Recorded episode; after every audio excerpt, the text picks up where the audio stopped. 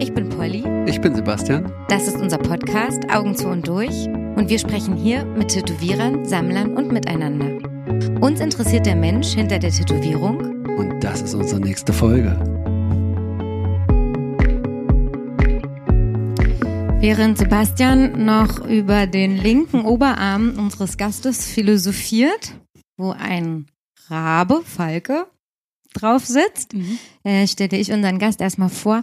Vor uns sitzt äh, die Künstlerin, Schrägstrich Tätowiererin, die wundervolle, sehr stabile und sehr berührende Motive sticht, wie ich finde, Anna Zachariades. Hallo. Hallo. Hallo Anna. Schön, dass du bei uns bist. Schön, dass ich eingeladen wurde. Ähm, ich will einmal trotzdem ähm, dich fragen, weil du bist als Tätowiererin äh, zu finden bei Instagram, ja. aber auch als Künstlerin. Ja. Unter einem anderen Pseudonym, nämlich mhm. Lizard Brain. Genau. Da kann man nämlich mal nachgucken. Ich will das nur eingangs sagen, dass wer den Podcast gerade hört, schon auch nachschauen kann. Ey, das ist klar. Erzähl uns mal, wo du tätowierst. okay, Damit fangen also wir mal ich an. habe ein Privatstudio in Neukölln, mhm. White Lodge Tattoo. Mhm. Und das teile ich mir mit drei anderen Tätowierern. Euch gehört es zusammen? Ähm, naja, wir sind ein Kollektiv, ah, okay. aber ich miete den Laden. Mhm. Aber ja, wir versuchen uns alle Aufgaben, die so anfallen, zu teilen und ich bin jetzt nicht der Boss. Ich wollte gerade sagen, du bist die Chefin. Ja, okay. Würde ich jetzt nicht sagen, möchte ich nicht sein. Ähm, ja, also der Mietvertrag läuft über mich. Genau. Aber kollektiv sagt ja, ja schon, dass ihr wirklich genau. zusammenarbeitet. Ja. Ähm, bei Instagram kann man lesen, dass ihr eigentlich auch so einen Anspruch daran habt, wie so eine Atmosphäre und so weiter, wie das bei mhm. euch ablaufen soll oder was ihr so dem Kunden bietet. Kannst du es nochmal ja. sagen, was ihr so für eine Haltung dazu habt? Hm, also wir sind kein klassisches Walk-in-Studio, sondern wir machen unsere Termine äh, im Vorab aus und die Leute schreiben uns erstmal mit ihrer Idee oder ähm, ja, einfach mit ihrem Interesse mhm. und wir ähm, ja, reagieren dann individuell drauf. Also wir haben jetzt auch keinen Shop-Manager oder so, sondern wir haben zwar diese Plattform Instagram als Studio, aber irgendwie läuft es schon eher so individuell. Und man schreibt auch euch alle persönlich auf euren genau, jeweiligen ja. Profilen ja. nochmal an. Genau. Sozusagen. Mhm. Das ist ja wie auch bei allen Studios, ist immer das Shop-Profil ein bisschen verschlafener ja, als stimmt. die Profile des stimmt. einzelnen Tätowierers sozusagen. Ja, das stimmt. Okay, aber über Instagram kann man dich auch erreichen und mhm. dich anschreiben. Ja.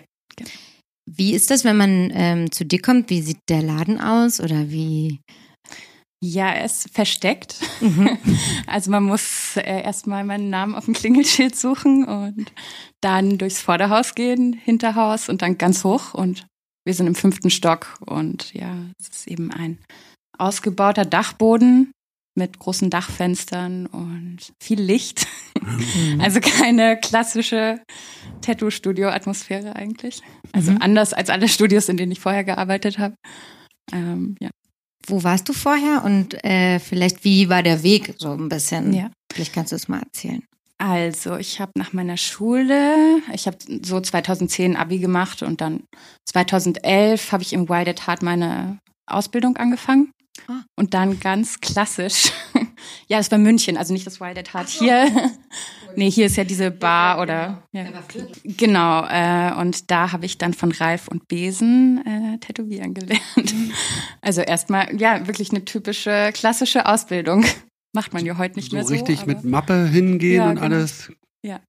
Drei Jahre. Ich wollte gerade fragen, und drei Jahre dann arbeiten? Also Putzen. drei Jahre bin ich nicht da geblieben, aber ich würde sagen zwei, zweieinhalb Jahre. Aber ja, ähm, am Anfang erstmal viel putzen, Griffstücke schrubben, jeden Abend.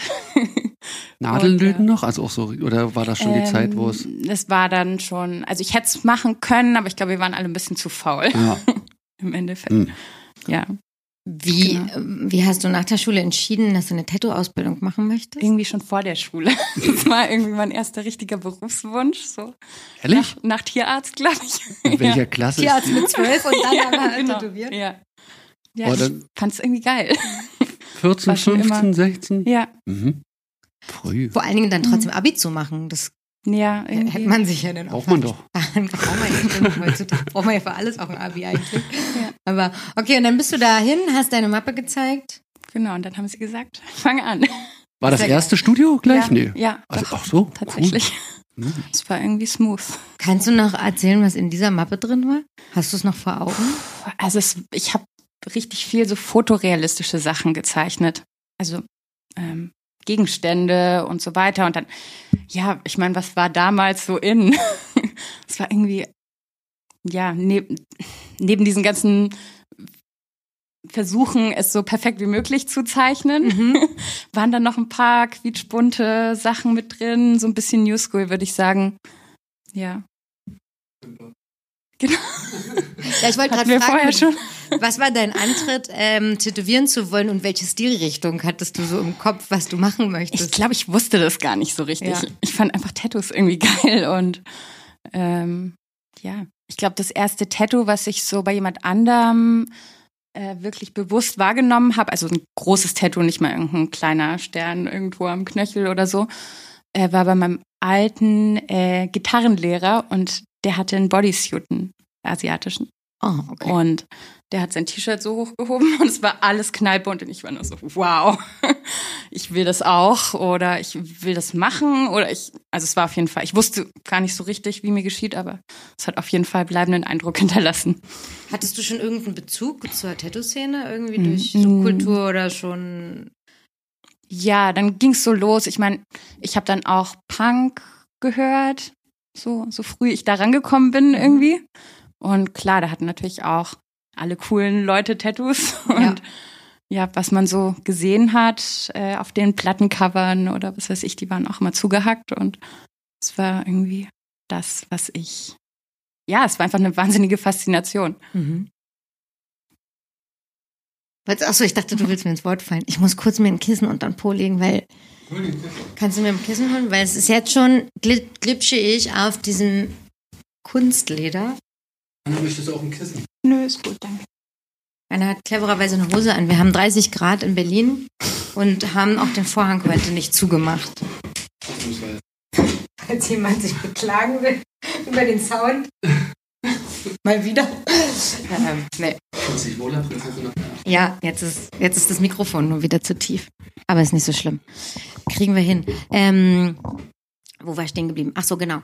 Also du hattest auch keine Stilrichtung dann sozusagen im Kopf, was du ab jetzt dann da machen und zeichnen nee, möchtest. Irgendwie nicht. Ja.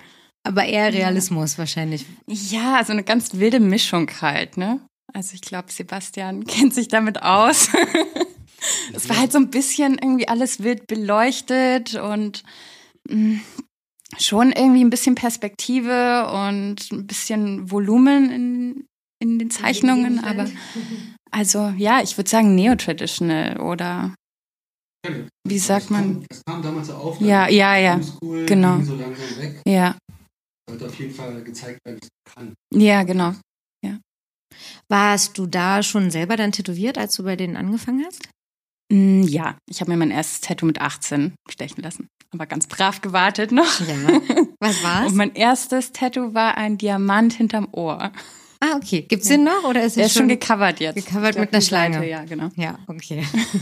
und äh, wie ging es dann weiter? Also du warst in München noch, mhm. hast dann dort die Ausbildung gemacht? Und genau. Dann? Und dann bin ich nach Berlin gezogen und habe dann ganz kurz so einen Monat in einem Studio gearbeitet.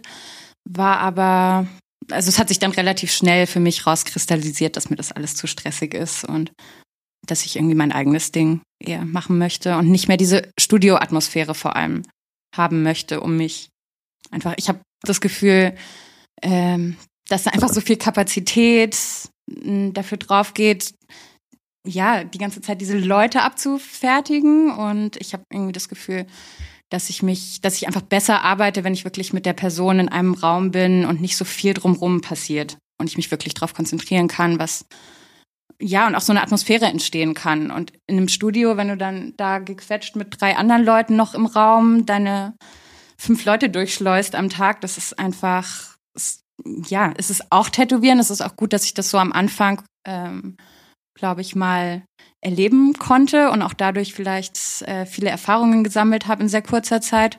Weil ich habe schon sehr viel tätowiert, gleich mhm. von Anfang an.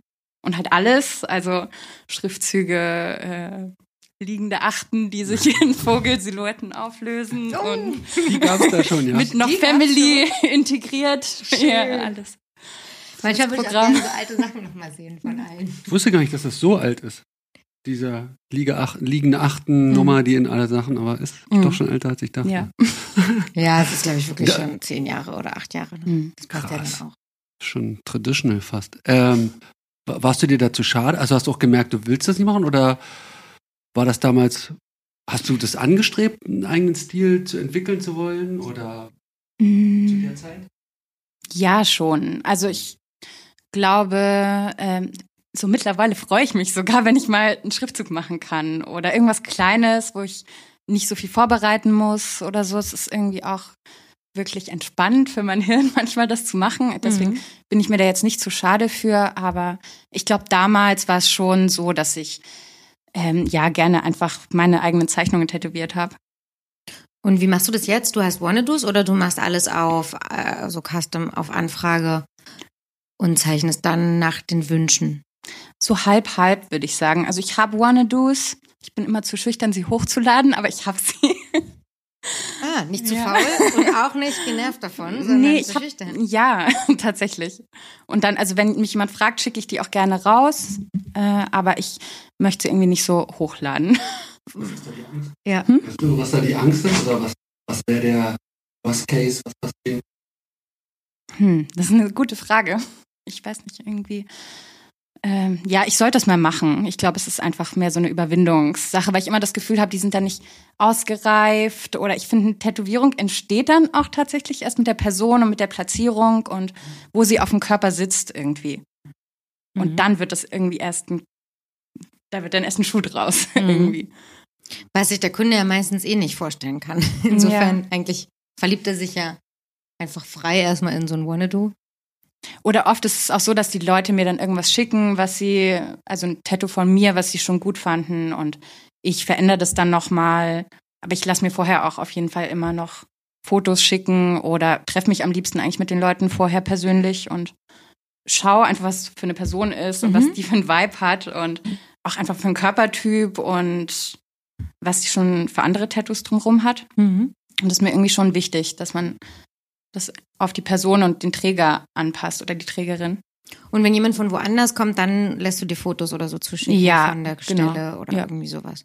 Ja, also manchmal können Dinge auch spontan entstehen, das finde ich auch sehr schön, aber ich glaube, ich brauche vorher schon so einen gewissen Rahmen. Also ich kann mich jetzt selten eigentlich ähm, wirklich mit der Person treffen und dann on spot irgendwas aus dem Ärmel schütteln, sondern ich habe schon ungefähr eine Idee, die dann erstmal reifen muss manchmal mhm. im Kopf. Ja. Wie würdest du deinen Stil jetzt beschreiben, wenn man ein Etikett der gängigen Tattoo-Kategorien naja, Blackwork würde ich sagen, fällt jetzt mal ins Auge. Ich verwende ja. keine Farben. Nie? Noch mm, nie? Doch schon eigentlich. Und ich mache, also ich wäre auch offen für farbige Tattoos eigentlich, aber irgendwie glaube ich, mm, also der Stil, den ich jetzt in den letzten Jahren gemacht habe, so ähm, was so ein bisschen an Holzschnitte erinnert. Genau, finde ich auch, ja. Ich glaube, wenn man sich, wenn man da dann noch viel Farbe reinmacht, dann killt das so ein bisschen den Effekt, den diese Schraffuren, also man schraffiert ja mit Linien oder mhm. schwarzen Flächen und wenn man da jetzt noch super viel Farbe reinmacht, dann geht der, hebt sich der Effekt eigentlich eher wieder auf. Mhm. Und ich finde, es passt auch von der Ästhetik einfach besser, wenn man dann wirklich schwarz bleibt.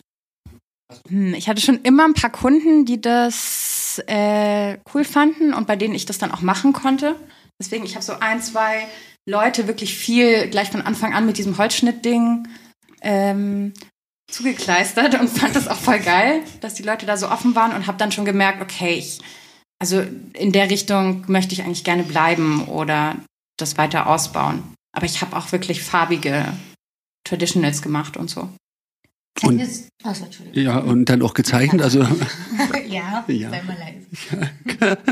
Hast du das dann auch gezeichnet oder war das dann auf Anfrage des Kunden, hast du ein Traditional gemacht oder war das auch schon das Traditional deine Ausdrucksform oder? Nee, also eher auf Anfrage ja. dann, ja.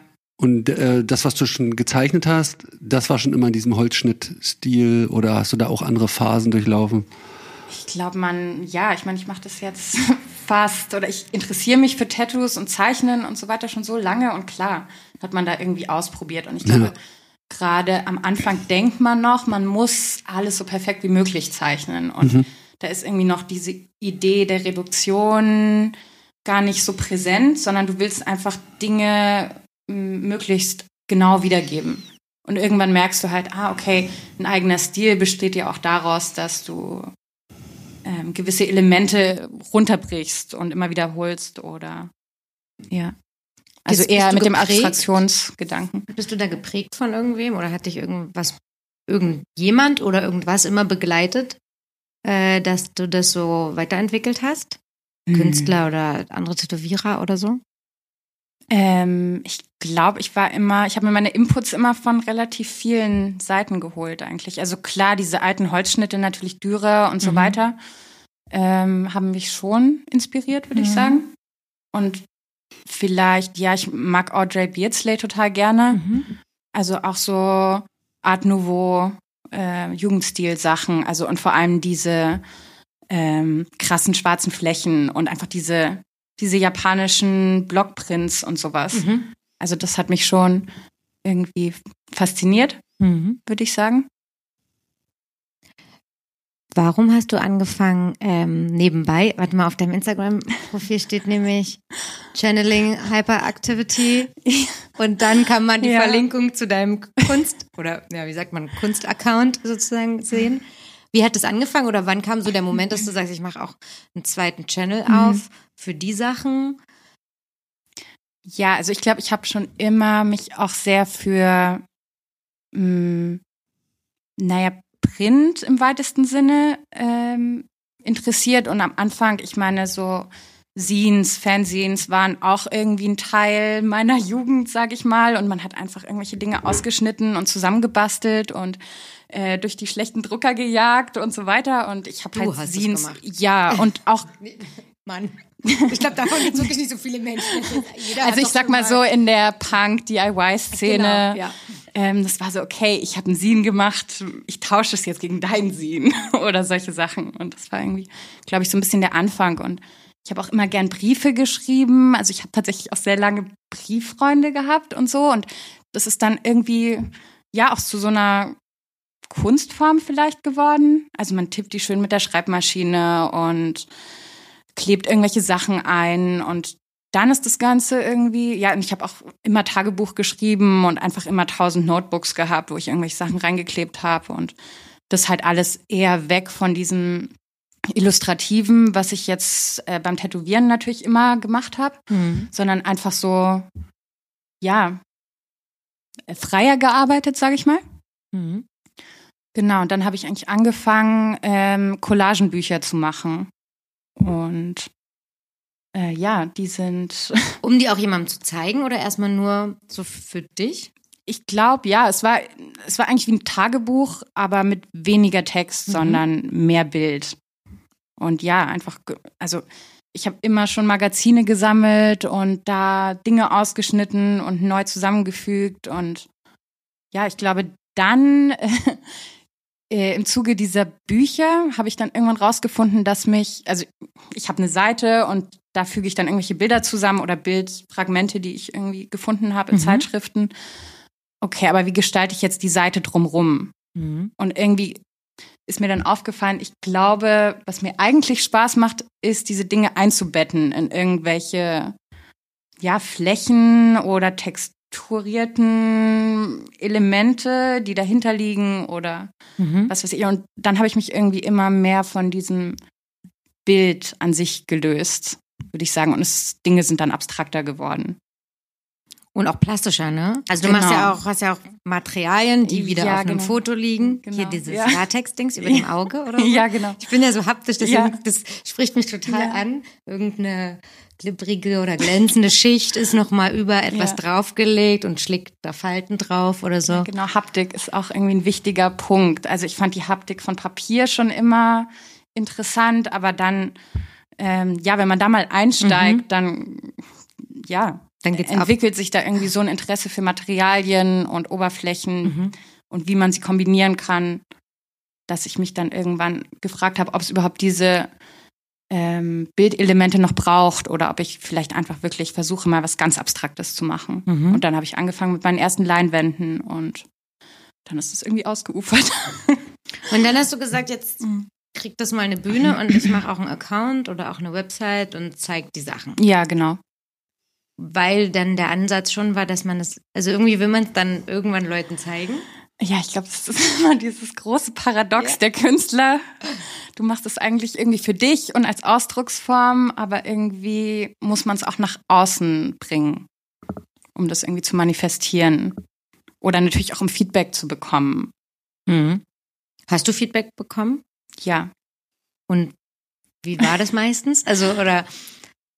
Ja, unterschiedlich. Ich meine, ich bin immer froh um wirklich kritische, kritisches Feedback. Das bekommt man, glaube ich, nicht so oft. Die meisten Leute sagen einfach. Vor allen Dingen oh, auf geil. Abstraktes, ne? Also ja. wie kritisiert man abstrakte Kunst oder eine Installation mhm. oder mhm, so? Mhm. So, i, das Gummi finde ich nicht schön darauf oder also ja es gibt halt einfach Leute die damit nichts anfangen genau. können wenn man nichts darauf erkennen kann aber dann finde ich es auch irgendwie spannend wie dann plötzlich so eine andere mh, mm, naja, Ebene aktiviert wird vielleicht in Leuten mhm. und sagen so, ah, oh, das erinnert mich an das oder an das und man versucht Dinge, die man vielleicht noch nicht so gesehen hat, mit irgendwas in Verbindung zu bringen, das man schon kennt mhm. oder so. Das wäre jetzt eine Kritik, die dir helfen würde oder was? Das wäre oder willst du wirklich eine Wertung haben irgendwie? Mm, also ich finde es schon immer spannend, wenn mir Leute so, so wie du das zum Beispiel auch mal gemacht hast, einfach so ähm, wie sagt man? Assoziationen? Assoziationen, oder? genau, ähm, dazu geben oder ja. Oder auch zum Beispiel sagen, hey, ich kann damit irgendwie nichts anfangen, es ist irgendwie, ich finde es belanglos oder es, es löst in mir irgendwie gar nichts aus. Mhm. Das gab es auch? Naja, ich habe auch ähm, eine Freundin, mit die Kunst studiert hat, mit der ich mich sehr viel ausgetauscht habe und die hat mir schon auch sehr ehrliches Feedback gegeben zu Dingen. Und klar, da hat man dann auch dran zu knabbern, weil man denkt, okay, das war jetzt irgendwie was Persönliches, was ich unbedingt machen wollte. Ähm, und ja, dann kann man es entweder darüber nachdenken und es versuchen anzunehmen oder oder verteidigen. Manche verteidigen sich ja bis aufs Messer. Wie, wie ist das bei dir, ja. wenn du so negative Kritik bekommst?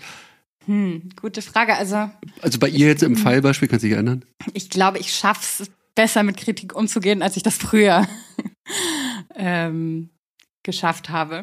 Früher war wie? Naja, so in der Schule oder ja. sowas habe ich da, glaube ich, schon ähm, pissig drauf reagieren können, also im Kunstunterricht oder so. Aber es kommt ja auch irgendwie drauf an, wer einen kritisiert. Ja. Mhm. Und in der Schule hatte ich halt eh immer dieses, diese natürliche Abwehrhaltung gegen alle, die mir irgendwas sagen wollten und gegen die Lehrkräfte, die ich einfach nicht für qualifiziert gehalten habe. Und ähm, naja, wenn mir jetzt jemand äh, ein qualifiziertes Feedback gibt, freue ich mich darüber eigentlich. Auch wenn, ob es negativ ist oder positiv oder ja. Sieht irgendwer deine Sachen live? Also kann man die schon irgendwo sehen oder ist es, äh, findet also es nur digital statt? Ich habe vor zwei Jahren meine Ausstellung gemacht hier in Friedrichshain im mhm. Raum für drastische Maßnahmen. Ah. Grüße dahin. Das war sehr toll. Es war ja. Wie kam das zustande? Hm, also die Idee war eigentlich, dass wenn ich dieses Buch mal fertig habe, was ich da mal vor vier Jahren angefangen habe oder so. Also ähm, dieses Collagenbuch. Genau, mhm. ja. Ähm, wenn das fertig ist, mache ich eine Ausstellung. Mhm. Und dann hatte ich aber irgendwie drei Räume und äh, habe dann gedacht, okay, da muss ja auch noch irgendwie was anderes rein. Und dann sind auch, das war auch für mich nochmal so ein Anreiz, dann auch größere Sachen zu machen. Und dann hast irgendwie. du auch schon so Skulpturen oder. Also ich hatte da, glaube ich, ein Objekt schon drin, aber die meisten Sachen waren noch auf Leinwänden verankert. Was dann auch irgendwie. Oder hm? standen die dann so im Raum, weil die sind ja dann so plastisch oder ja. schon installiert an der Wand? Ja, gehängt schon. Mhm. Ja. Aber das war dann auch, glaube ich, so der Punkt, wo, und eben Jana, meine gute Freundin, die auch tätowierte, ähm, genau, die hat mir auch irgendwann gesagt, warum schraubst du diese ganzen Sachen überhaupt noch an Leinwände? Mach doch einfach mal eine freistehende Skulptur. Ich glaube, du willst dich eigentlich eher aus diesem Rahmen sprengen. Mhm. Ähm, schraub doch nicht alles wie eine Blöde auf eine Leinwand. Das macht keinen Sinn.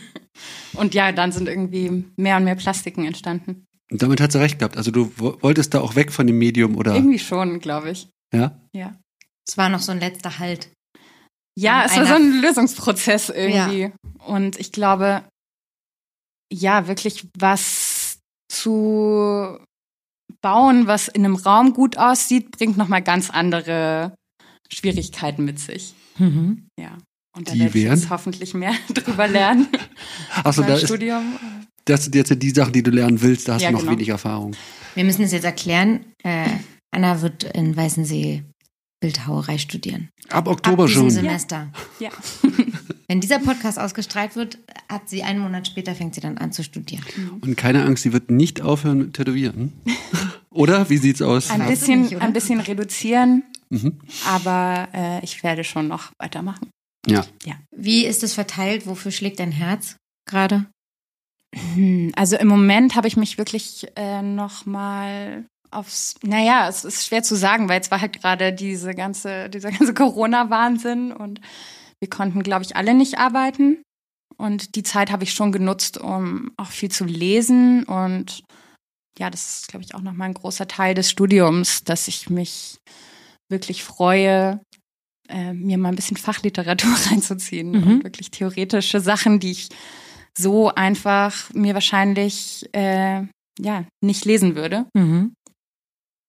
Genau.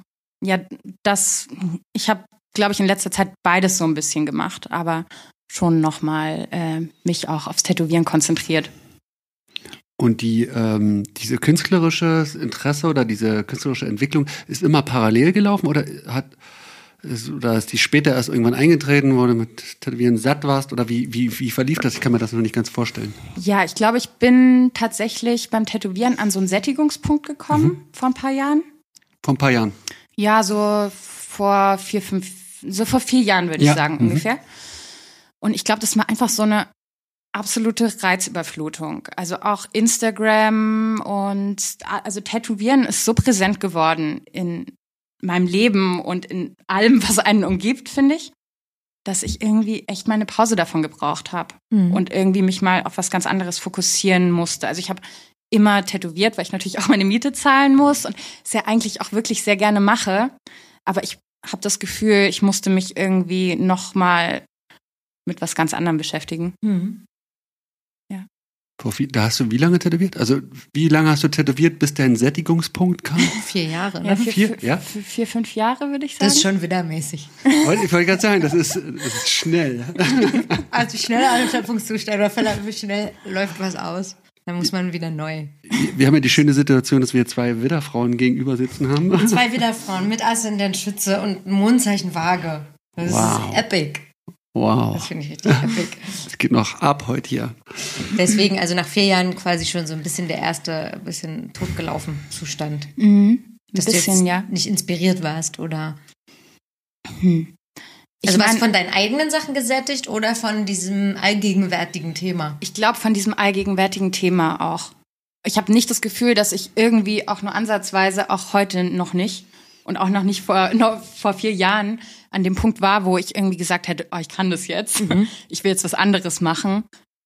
Ähm, ich habe das Gefühl, ich bin, ich habe immer noch diese Momente, so nach acht, neun Jahren Tätowieren, wo ich mich echt fühle, als ob ich das ersten Monat mache mhm. oder so.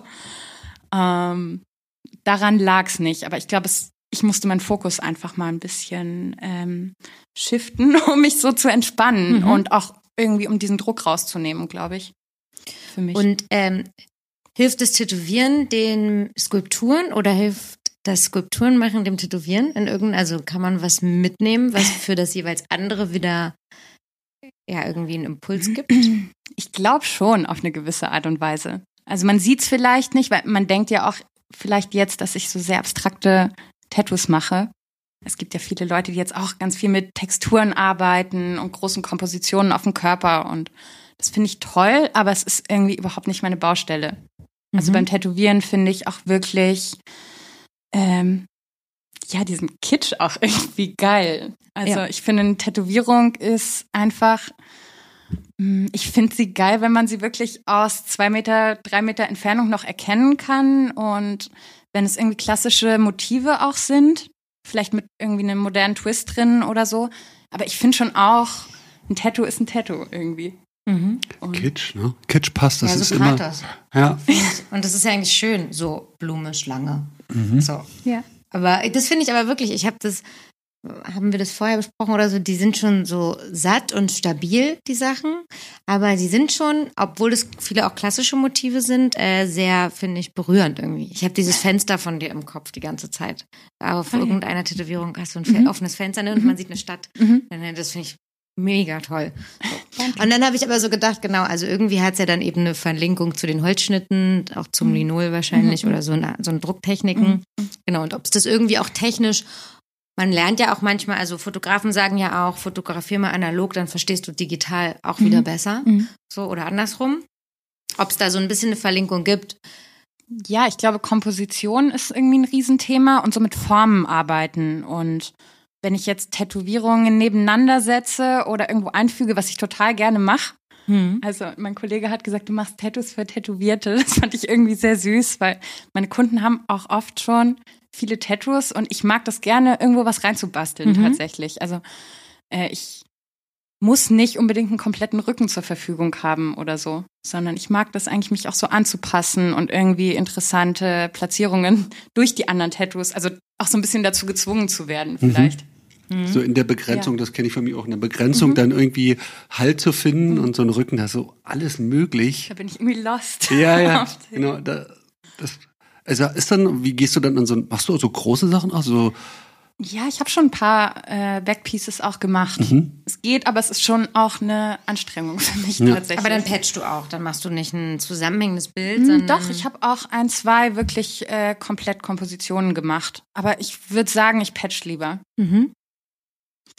Ähm, was verarbeitest du in den Tätowierungen oder verarbeitest du eher in der Kunst? Jetzt ist wieder die Frage, sind die Tätowierungen keine Kunst, aber das werden wir noch klären. das ist ja immer, das ist ja die Frage, das Frage.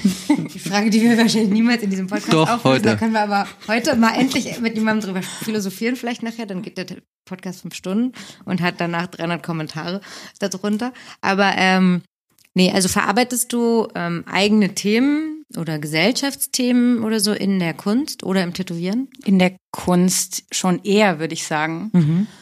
Also ja, einfach der Prozess des Tätowierens ist meistens der, dass jemand mit einer Idee zu mir kommt. Und da ist mir schon mal so ein bisschen vielleicht die, äh, ja, der Rahmen vorgegeben. Mhm. Mehr jetzt als bei der Kunst. Mhm.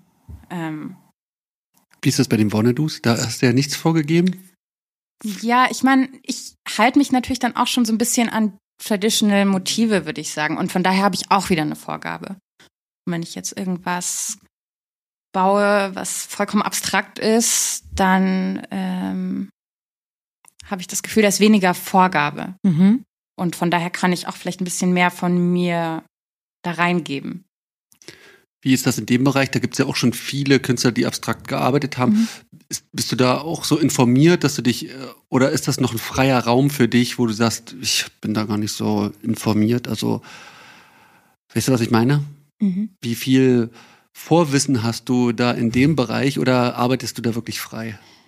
Also immer mehr, würde ich sagen. Ich weiß nicht, ob das unbedingt gut ist, Deswegen Immer freier oder immer? mehr Leute zu kennen. Ach so, okay. weil du dann auch immer irgendwie das Gefühl hast, dass du dass eh schon alles mal gemacht wurde und du dir irgendwie überhaupt nichts Neues mehr ausdenken kannst, was vielleicht auch nicht der Anspruch sein muss, aber Hm.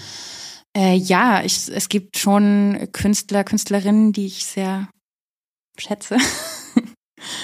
Äh, Ist es dann auch so, dass man, also so stelle ich mir vor, dass man dann, so genau, im, beim Tätowieren hat man halt dann jetzt 200 Mal die Schlange gesehen von Mhm. verschiedenen Künstlern Mhm. aus verschiedenen Stilrichtungen, aber auch äh, im Traditional dann schon 3000 Mal die Schlange gesehen. Und ist es so eine abstrakten Kunst auch? Also man hat auch schon 500 Mal jemanden gesehen, der Styroporkugeln aneinander klebt und da nochmal eine Folie drüber zieht und denkt so, oh Gott, ich kann nicht die 300. sein, die nochmal Styroporkugeln benutzt. auf jeden Fall. Also es ist auch Ja, so ja. dieses, dass man, Ja, es ja, war schon mal klar. da und Klar. irgendwie, man will nicht genau Ja. so das nochmal machen. Ja. Und man hat dann diese tolle Idee und dann spricht man sie aus und dann sagt der Gesprächspartner, ah, habe ich letzte Gerade Woche erst. irgendwo gesehen oder oh, macht ja jeder Erstsemester oder Oh ja, irgendwie genau. sowas und dann denkst du dir schon, oh, traurig. Aber traurig mache ich trotzdem. Mm, Ja, das ist dann die gute Frage. Ich glaube, man hat auf jeden Fall die Berechtigung, es trotzdem zu machen. Ja. Und man sollte sich auch nicht entmutigen lassen. Weil es ist ja doch, ähm, und das finde ich irgendwie eine ganz schöne Vorstellung, dass man ja nicht nur dieses eine Kunstwerk macht oder dieses eine Objekt baut, sondern es ist irgendwie, es, es häuft sich an zu so einem, ja, zu einer Sammlung von Dingen oder Gegenständen, die vielleicht alle irgendwie was miteinander zu tun haben. Mhm. Und ich glaube, wenn man dann so sein Schaffenswerk mal im Ganzen betrachtet, macht dann vielleicht dieses eine Ding, was es schon mal gab, auch wieder Sinn. Ja. Und ist auch wieder was Neues, weil du es eben gemacht hast. Mhm. Wie so ein Kettenglieder hat die dann so eine Kette ergeben. Also wenn man jetzt da zu viele Sachen überspringt, ist ja irgendwie so, schon mal jemand gemacht genau, hat, genau, dass den Prozess irgendwie unterbricht oder, oder, oder störend sein kann. Aber das hatten wir schon mal mit jemandem hier, aber das finde ich so lustig. So die einzige Legitimation, Dinge zu kopieren und zu wiederholen, ist, ist im Traditional. Und sobald mhm. es eine andere Stilrichtung annimmt, ist es irgendwie abkopiert. Oder ein anderes Medium oder sowas mhm. ist, ne? Aber im Traditional ist es total okay, das 800. Seller Jerry Ding nachzumachen. Mhm. Aber im Blackwork ist es schon wieder nicht mehr so cool, mhm. die ähnlichen Schlangen wie XY gemacht zu haben oder so. Naja, ich meine, es gibt ja auch Kunst, die ganz gezielt mit Elementen arbeitet, die es schon mal gab. Ja. Also ich meine, Andy Warhol und so weiter hat ja auch immer wieder irgendwelche Dinge nebeneinander gesetzt, irgendwelche Elemente von Dingen aus Filmen, was weiß ich, mhm. berühmte Fotografien und sowas zusammengestellt und dadurch, dass er sie zusammengestellt hat, wieder was Neues daraus gemacht. Ja. Also ich glaube, Kopie, also kopierte Elemente können ja auch Teil wieder der Arbeit Kunst sein. Ja. Aber es wird halt, also es muss dann auch reflektiert werden mhm. auf einer konzeptuellen Ebene, würde ich aber sagen. Gibt es jetzt Leute, sagen wir im Andy Warhol Beispiel, die ihn imitieren und Erfolg und Anerkennung haben? Also so wäre es im Traditional, da kannst du das ja machen. Mhm. Das, ja, stimmt. Da, das ja, geht nicht in der Kann Szene, jetzt noch mal jemand was mit Warhol machen, meinst du, ne? Genau, also und im Traditional ist ja so, das ist von mhm. äh, Sailor Jerry Collins und du mhm. darfst das weitermachen, weil es so ist. Und bei Warhol geht das meiner Meinung nach, glaube ich, nicht, oder? Oder gibt es da so eine Tradition, die man weiterführen darf, oder es muss Kunst immer neu erfinden? Nee, ich glaube, du kannst ja auch Anekdoten an irgendwas zu einem Kunstwerk stilisieren. Mhm. Also oder Zitate. Bezugnahme Zitate. Genau. auf irgendwas, was es ja. schon mal gab oder ein ganz bekanntes Kunstwerk. Aber das ähm, Kopieren nehmen. direkt ist, glaube ich, nicht so angesehen, oder? Ich glaube, es kommt drauf an, was du daraus machst. Spannend, müsste ich mal. Ich tauche ja da gerade ein, war in diesen Kunst. Ich gucke mir tatsächlich. So, ich, war, war ja, ich warte mal, wann, wann du sagst, dass du jetzt Jetzt ist es soweit. Jetzt bin ich Neo-Rauch. nee, das ist ja, ich war, ich war ja voll komplett in diesen Tattoo-Kosmos gefangen und Kunst, hab ich mal, du hast du mal Comics gezeichnet oder was interessiert dich an Kunst? Ja, ich habe keine Ahnung, interessiert mich auch nicht, weil mich da, dieses Tätowieren komplett ausfüllt. Und jetzt gucke ich mir YouTube-Videos an. Also jetzt nach 15 Jahren ist so ein erster Kontakt da, wo ich dann sage, deswegen interessiert mich das jetzt wie, da, wie es da abläuft. Er wollte nur absaugen. Deswegen bist du hier. Er wollte einfach Grundsätzlich mache ich nicht so viel, noch nicht so viel abzusaugen. Grundsätzlich absaugen. Wir können uns gerne noch mal in zehn Jahren treffen. Ist erstmal alles egoistisch für mich hier. Ein bisschen was gemacht. Dass du hier bist, das springt schon was auf ihn über. Ja. Ein bisschen. Na, zumindest finde ich es jetzt gerade spannend zu sagen, äh, zu sehen, da ist noch jemand, der äh, so einen Sättigungspunkt erreicht hat oder der zwei Sachen verbinden will. Ich weiß ja nicht, was mhm. dein, ob du langsam aus dem Tattoo weggehen willst oder ob du das Gibt es da überhaupt einen Plan zu oder ist es wirklich gerade Wie ist dein Fünfjahresplan? Wo siehst du dich in zehn Jahren? Das ist halt richtig schwer, weil ich irgendwie immer alles gleichzeitig machen wollte. Das ist vielleicht auch so ein Witterding. Es ist so, ich würde am liebsten auch noch Musik machen und auch noch, also wenn ich irgendwie noch mehr Zeit hätte, dann würde ich noch, was weiß ich, lernen. Welches Instrument? Hm? Welches Instrument? Schlagzeug. Ja? Ja. Das ist alles oder? nur eine Priorisierung mit Schlafen. Ja, ja. Einfach halt das ist ein großes Problem. Ich schlafe leider auch sehr gerne. Ja, ich will nicht, deswegen kriege ich noch zwei, drei Sachen unter, mehr unter, quasi. Nee, aber äh, hast du das Gefühl, dass, es, ähm, dass du dich irgendwann entscheiden möchtest? Nein. Nee. Ich glaube nicht. Muss man ja auch nicht, Nö, oder? Total. Ja. Du hast ja. ja vorhin auch schon gesagt, Tätowieren ist einerseits eine Leidenschaft von dir und trotz und gleichzeitig hält sie dir den Rücken frei, mhm. auch andere Dinge noch zu machen. Ja, genau. Das fand ich eigentlich ganz schön. Ich glaube auch gerade in der Kunst ähm, gibt mir das einfach auch so eine Sicherheit, die vielleicht andere frische Kunststudenten jetzt nicht haben. Gelassenheit also, auch, genau. Ähm, die müssen, weiß nicht, also man verdient einfach echt gut als Tätowiererin und andere Leute müssen dafür einen Monat in einem Café stehen mhm. und dann wirklich viel marktorientierter auch arbeiten. Mhm. Und bei mir war es eigentlich jetzt schon immer so, dass ich mir gedacht habe, okay, wenn es Leuten gefällt, ist es schön, aber ich muss es nicht verkaufen. Also, das ist eine Freiheit, ne? Ja. Marktorientiert ist jetzt eher schwierig, finde ich. Mhm. Und ähm, von thematisch, was steckt so drin in deinen Skulptursachen? Kannst du das so ein bisschen umschreiben? Hast du ein Fallbeispiel, so richtig, was bei, bei Insta zu sehen ist, wo wir jetzt eine Interpretation live von dir bekommen? Ich möchte die, das Auge mit der Latexfolie drauf. Die Interpretation.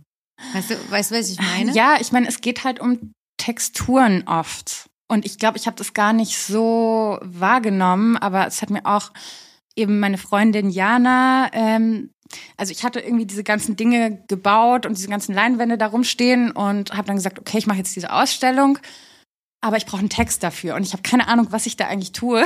Mhm. und dann habe ich mich eben mit Jana getroffen und sie hat es irgendwie geschafft, in einer Stunde dieses Chaos an Gedanken und Dingen, die ich da fabriziert habe, irgendwie zu bündeln und hat dann irgendwie ein paar Sachen gesagt, die auch für mich dann irgendwie augenöffnend waren, weil ich habe gar nicht so darüber nachgedacht, was ich da jetzt eigentlich gerade tue, sondern es war irgendwie alles sehr intuitiv. Mhm.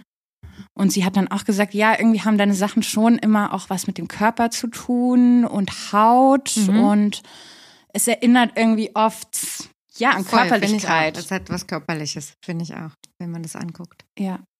Und auch so das Farbspektrum. Ich glaube, das ist ja auch so ein Ding, was vielen Leuten gleich auffällt, dass ich irgendwie sehr pastellig ja. arbeite und eigentlich voll im Gegensatz zu den Tattoos. Hm, auch so Mint und Rosé und mit ganz viel so soften Farbtönen ja. arbeite und äh, ja, eigentlich wenig auf Kontrast gehe, sondern eher und Transparenzen diesen, auch ja, und so. Genau. Das finde ich auch. Ich, ich, fühle mich richtig angesprochen davon, weil es auch, weil ich so Transparenzen auch liebe und mhm. so dieses ja, für mich wäre jetzt noch on top Geräusch dafür zu erzeugen. ASMR, ja, ich ja, hab, weil ja. da ist es knistert im Hintergrund ja. oder man merkt, wie was quietscht über die Oberfläche oder sowas. Ja, das ist halt das Tolle, dass man dann sowas vielleicht anstreben kann, äh, das mal in einer Rauminstallation zu machen. Mhm. Also, dass man da wirklich auch noch ganz viele andere Ebenen mit einbinden kann. Und ich habe das Gefühl, da ist echt noch so viel Raum nach oben. Mhm. Und da freue ich mich irgendwie schon drauf. Auch die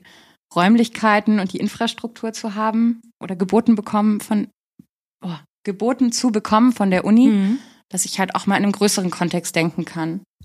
Arbeitest du jetzt schon konzeptionell, dass du äh, jetzt wirklich ein Thema hast, das verarbeitest du in so einer Skulptur und da machst du dir schon vorab Gedanken, wie du das umsetzt? Oder ist es noch sehr intrinsisch und danach ist es dann zum Beispiel, dass du mit mhm. Jana, die Konzepterin, ähm, mit ihr sprichst und mhm. dann ist es so, ah, okay, weil du gerade gesagt hast, mhm. Körperlichkeit, okay, eigentlich mhm. thematisierst du doch immer das und das. Was steckt da für ein eigentliches Thema bei dir dahinter? Oder ist es, also ist es noch intrinsisch oder schon konzeptgesteuert? Mm, ich glaube beides. Also manchmal habe ich eine Idee und irgendwie ein, ja, ein Thema, was ich mir vorher aus, also was vorher einfach, man denkt sich das irgendwie nicht aus, das kommt halt einfach irgendwie so. Mhm. Ähm, oder es fällt einem irgendwie ein in so einem Moment und dann denkt man darüber nach, wie man es jetzt am besten künstlerisch umsetzen kann. Aber fällt dir das Thema ein oder fällt dir erst das Material ein oder dir das Gefühl oder? Es ist unterschiedlich. Also manchmal äh, entstehen Dinge auch so im Prozess. Also wenn ich dann in meinem Atelier bin und irgendwie arbeite und tatsächlich mir zerbricht irgendwas und ich finde das voll geil, dann äh, kann mich das auch zu einer ganz neuen Arbeit inspirieren. Oder einfach mit diesem Gedanken zum Beispiel zu arbeiten, was passiert, wenn ich das Ding kaputt mache. Und dann mit Fäden wieder zusammen Oder. Genau, ja. Damit habe ich auch relativ viel ja. gemacht. Und ja, ich glaube, das ist manchmal ist es so, dass man arbeitet und einem dann einfällt, was ich da eigentlich gemacht habe oder was da irgendwie ähm, konzeptuell überhaupt dahinter steckt. Mhm. Und manchmal ist es andersrum. Mhm. Musst du dich vorbereiten? Also wie bereitest du dich vor? Du hast ein Atelier? Das, äh, ist in Im Moment leider nicht. Also ich hatte einen Atelierplatz mhm. bis äh, März und dann ja auch jetzt kann ich mir den gerade nicht leisten. Und das ist ähm, eine, sind mehrere Ateliers, eine Ateliergemeinschaft. Und genau, das war eine Ateliergemeinschaft auch in der Köln. Und ähm, du fährst hin, bereitest du dich dann irgendwie vor, bringst du dich in Stimmung oder wie, wie ist denn so ein, so ein Ablauf, wenn du früh entscheidest, heute gehe ich ins mhm. Atelier? Hm, ich habe eigentlich immer zehn unfertige Sachen irgendwo quer im Raum verstreut mhm. und mache dann immer mal so ein bisschen was dran. Also es sind vorhandene Sachen da? Ja, die also. Du aufbaust. Ja, ja. Oder manchmal bastel ich echt die Bruchstücke zusammen, im wahrsten Sinne des Wortes. Also diesen luftleeren Raum, äh, wie dieses Backpiece, was du vorhin meintest, den mhm. gibt's da selten und du kannst an, mhm. anbauen, weiterentwickeln. Mhm, mhm. Ja, schon eher. Und da brauchst du keine Stimmung, die du dir ich stell mir vor, durch mhm. Musik irgendwie. Ja, manchmal brauche ich Stille, manchmal brauche ich Musik. Ich glaube, es ist tagesformabhängig.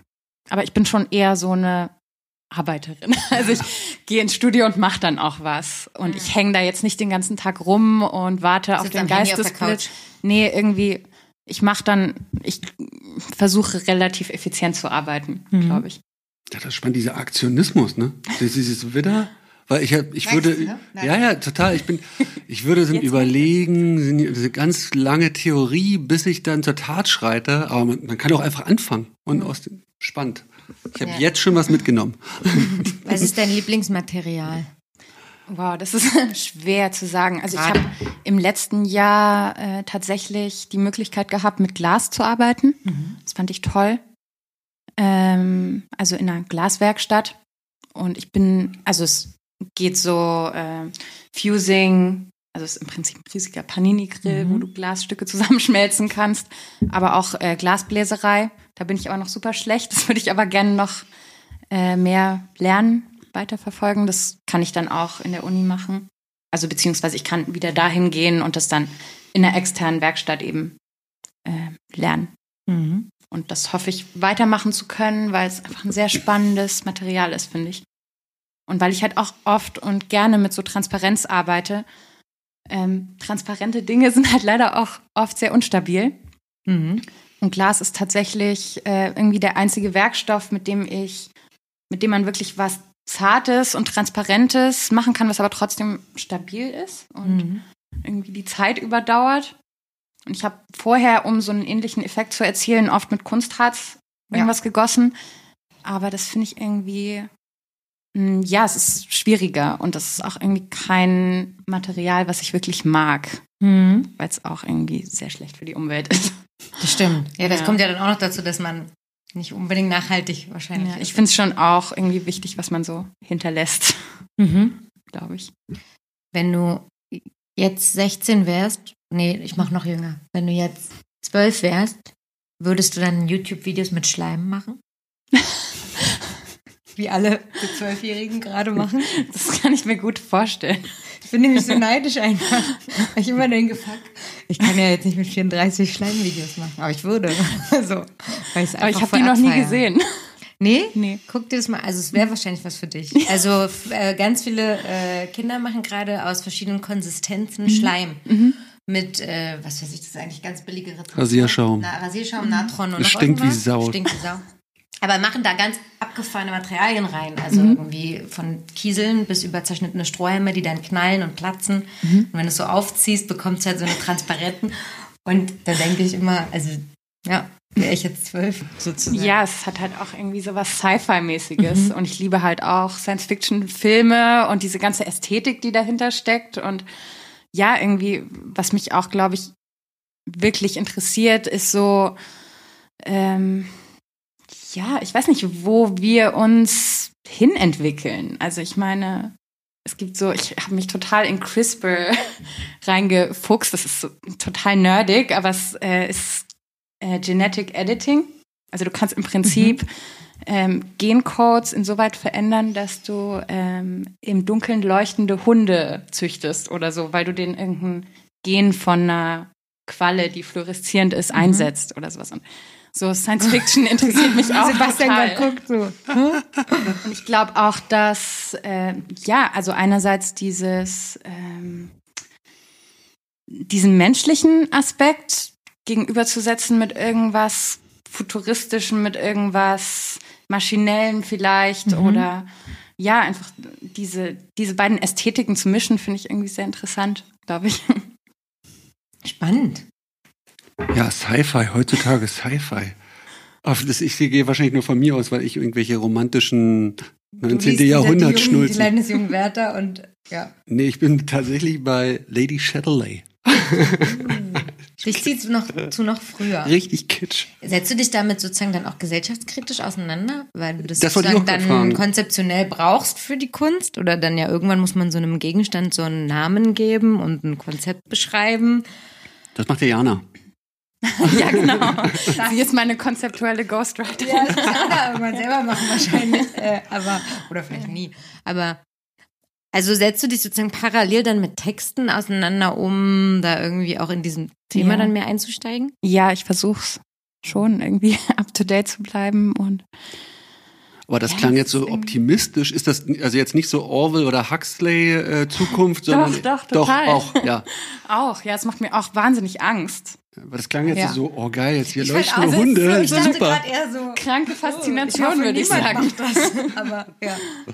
Ja, Hm. ich meine, die Umwelt verändert sich auch so krass und ich finde einfach dieses Konzept auch spannend, dass man sich, also ich meine, wenn der Planet sich wirklich so krass verändert, dass wir hier alle nicht mehr leben können, dass man sich irgendeinen Chip einpflanzt und was ist dann überhaupt Mensch noch? Mhm. Was ist, was ist Maschine? Ist, wir hängen den ganzen Tag ähm, mit dem Finger an unseren iPhones und wir sind schon so mit diesem Gerät fusioniert. Also, Dass sich unsere Körperbau dahingehend auch schon verändert. Das finde ich auch krass. ja. Daumenstellung und sowas. Ich finde Also ja wird sich über Generationen verändern. die emotionale oder psychische Bindung ja eher noch irgendwie krasser. Mhm. Also, dass man sich, un also ich weiß nicht Mann, aber dass ich dieses Gerät möchte ich in der Nähe haben und wenn es nicht Mhm. da ist, wäre ich Mhm, unruhig. mhm. Ähm, Fände ich fast noch für mich beängstigender, als wenn mich mein Daumen verändern würde. Bist du da ähm, gefährdet, äh, digitale Medien tot zu suchten? irgendwie, ja, ich, ich glaube, man muss wirklich so eine, es braucht so eine gewisse Selbstdisziplin, äh, um diese Input-Selektion zu betreiben, weil Mhm. es einfach, ja, durch Instagram, ähm, alle möglichen Netzwerke, du wirst die ganze Zeit nur bombardiert mit visuellem Input und ich glaube schon, dass ich da, da irgendwie gefährdet bin, aber ich versuche das natürlich auch zu limitieren irgendwie, weil ich merke, dass mich auch auslaugt und Wie machst du das? Was ist dein Trick? oh, einfach Zeiten, versuchen- feste Zeiten? Ja, Oder? wirklich bewusst äh, mein Handy wegzulegen, auszuschalten, Hm. ab einer gewissen Uhrzeit nicht mehr drauf zu gucken. Guckst du dir viele Tätowierer an oder wiederum viele Künstler? Oder versuchst du das Hm. auszublenden, was du selber machst?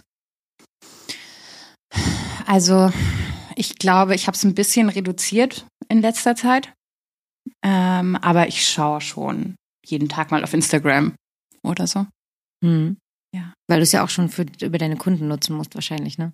Ja, irgendwie ist es dann auch immer die Ausrede für Ja, sich ja. selbst, weil man ja auch irgendwie damit arbeitet und dann hängt man doch mehr auf dieser Plattform rum, als man es eigentlich möchte. Mhm. Ähm, ja, ich versuche es so weit zu reduzieren, wie ich es irgendwie schaffe. Was hast du, was musstest du machen, um in Weißensee äh, den Studienplatz zu bekommen? Eine Mappe wahrscheinlich Genau. und eine Eignungsprüfung? genau. Drei Runden. Also erstmal die Mappe, dann eine praktische Prüfung. Was war in der Mappe drin? Äh, Also was hast du reingemacht? Hast du, hast du da Tätowieren ausgespart? und ähm, wolltest du es gar nicht erst erwähnen oder hast du es bewusst Ich habe ein bisschen Bezug darauf genommen Mhm. ähm, in so einer Collagenreihe, die ich gemacht habe. Ähm, das würde jetzt, glaube ich, ausufern, wenn ich das erkläre. Okay, ja, wie du willst. Ähm, ja, und dann habe ich noch alles mögliche andere da rein. Also Fotografien Mhm. von Dingen, die ich gebaut habe. Aber ich habe auch versucht, äh, die Haptiken irgendwie, und das ist, glaube ich, auch das Schwierige bei meiner Arbeit, weil du kannst sie halt nicht einfach abfotografieren und Fühlen. sondern man muss irgendwie auch die Stofflichkeit vermitteln. Ja. Und deswegen habe ich mir dann so eine, ja, meine Mappe war wirklich so eher so eine Kiste, Mhm. die ich da angeschleppt habe mit so einem Setzkastensystem drin. Also ich habe viele kleine Boxen gebaut und da Materialproben reingetan Ach, schön. und ja, es war irgendwie äh, relativ umfassend. Die war auch echt schwer. Und dann gab es noch eine, also dann war die Runde erstmal geschafft und dann gab es noch eine Eignungsprüfung. Genau. Und dann noch ein Interview. Wo- wo- Woraus bestand die Eignungsprüfungsaufgabe? Musstest du auch eine Hausaufgabe machen? Äh, nein. Okay. Hat man ja auch oft. Ja, die Eignungsprüfung war, sie haben uns einen Rollkoffer in den Raum gestellt und haben gesagt, macht was zweidimensionales dazu und was oder was äh, und was dreidimensionales. Punkt. Aus Da hatten wir den ganzen Tag Zeit, um es irgendwie umzusetzen. jeder einen Rollkoffer? Nee, also man durfte auch nicht mit diesem Rollkoffer interagieren so. oder den öffnen. Ähm, es war einfach, ja, Der stand nur als äh, Impuls dort. also man musste schon Bezug auf diesen Rollkoffer Ja. nehmen. Ohne ihn aber unbedingt zu nehmen und auseinanderzuschneiden. Genau, ja. Also man durfte den nicht weiter verarbeiten Genau. oder sowas, aber ja. Und man hatte war- selber dann Materialien. Ja, du musstest sie dir mitbringen oder du konntest auch rausgehen, du konntest in den Baumarkt fahren, du konntest dir draußen irgendwelche Sachen zusammensuchen. Was hast du gemacht? Ja, ich habe mir draußen so Metallmüll äh, eigentlich zusammengesucht und dann was gebaut. Und dann saßen da 15 Leute mit ihren verrückten Seifenkisten. Ja, genau. So stelle ich mir Ja. jetzt gerade vor. War auch, war auch sehr ähnlich. Ich hatte am Anfang Angst, dass alle dasselbe machen. Mhm. Irgendwie, aber wirklich niemand hat dasselbe gemacht. Also es, klar, viele haben irgendwie mit dem Thema Reise gearbeitet und was es für sie bedeutet. Und ja, ähm, Menschen mit Migrationshintergrund haben einfach oft was mit, mit dem Thema wirklich Reise, sein Land verlassen in einem anderen Land, Mhm. Fuß fassen, thematisiert, also eher auf einer konzeptuellen Ebene gearbeitet. Und ich habe das Ganze eher auf einer ähm, handwerklichen, haptischen Ebene, glaube ich, Mhm. bearbeitet. Und dann gab es noch ein Interview. Genau. Und hast du versucht, das, also das war- ist nur meine, aber ist ja von mir auch so ein Vorbehalt wahrscheinlich im Kopf, weil ich an meine Mutter denke, ähm, dass das, dass man, da sitzt ja jetzt so eine akademische, elitäre, wenn ich es jetzt mal so negativ despektierlich sage, akademische, ein bisschen intellektuelle Elite von Professoren, die wahrscheinlich ihre Vorbehalte vor Tätowieren haben und bei denen vielleicht noch nicht angekommen ist, dass es, wie viele Schichten es von Tätowierern und, und äh, Arten vom Tätowieren gibt. Die Hattest waren du Angst, eigentlich- dass das so, dass das was einen negativen Aspekt hätte? Ich glaube am Anfang, also ich habe mich auch, das ist mein zweiter Bewerbungsversuch, ich habe mich erst äh, auf der UDK beworben und dieses Jahr habe ich mich erst für Bildhauerei auf der Weißensee beworben. Ähm, und ich glaube, bei meiner ersten Mappe habe ich das wirklich versucht auszusparen, weil ich mir eben da auch diese Gedanken gemacht habe, dass es vielleicht negative Auswirkung haben könnte oder nicht ernst genommen werden könnte oder so. Aber ich glaube, das war dann auch irgendwie so ein Prozess, vielleicht die Zusammenhänge zu verstehen, das auch anzunehmen und eben als was Positives ähm, rüberzubringen. Und die waren auch total offen und interessiert und haben mich gefragt, wo ich arbeite und was ich so mache. Und Ah, cool, okay. ja, ich, ich glaube, die sind da wirklich äh, weniger eingefahren, als man denkt. Ja, ja, das ist deswegen das ist wahrscheinlich jetzt auch nur noch so ein Vorbehalt. Ja, das, und dann wäre es also grundsätzlich möglich gewesen, dein Portfolio da reinzunehmen als Nachweis, dass du künstlerisch aktiv bist. äh, Also mein. Tattoo-Portfolio. Ja. Oder ist das eher so eine Höflichkeitsding? Ach, du, sie tätowieren? Sie, sieht's man da? Äh? Ich weiß gar nicht, ob die mich. Ich, ja, die haben mich gesiezt. Ah. Denke ich mal. ähm, wie nochmal? Die ist, also das Portfolio könnte man. Was hast du gesagt? Also ja, äh, ach so, ob ich mein äh, Tattoo-Portfolio damit einreichen Genau, wie, also wäre das. können. Naja, wenn ich das jetzt äh, konzeptuell begründet habe, also man kann halt in der Kunst, glaube ich, alles machen, solange man es begründet. Und wenn es jetzt wirklich irgendwie einen Stellenwert gehabt hätte, dann hätte ich das durchaus machen können, aber jetzt nur mit Tattoo arbeiten, wäre ich bestimmt nicht reingekommen.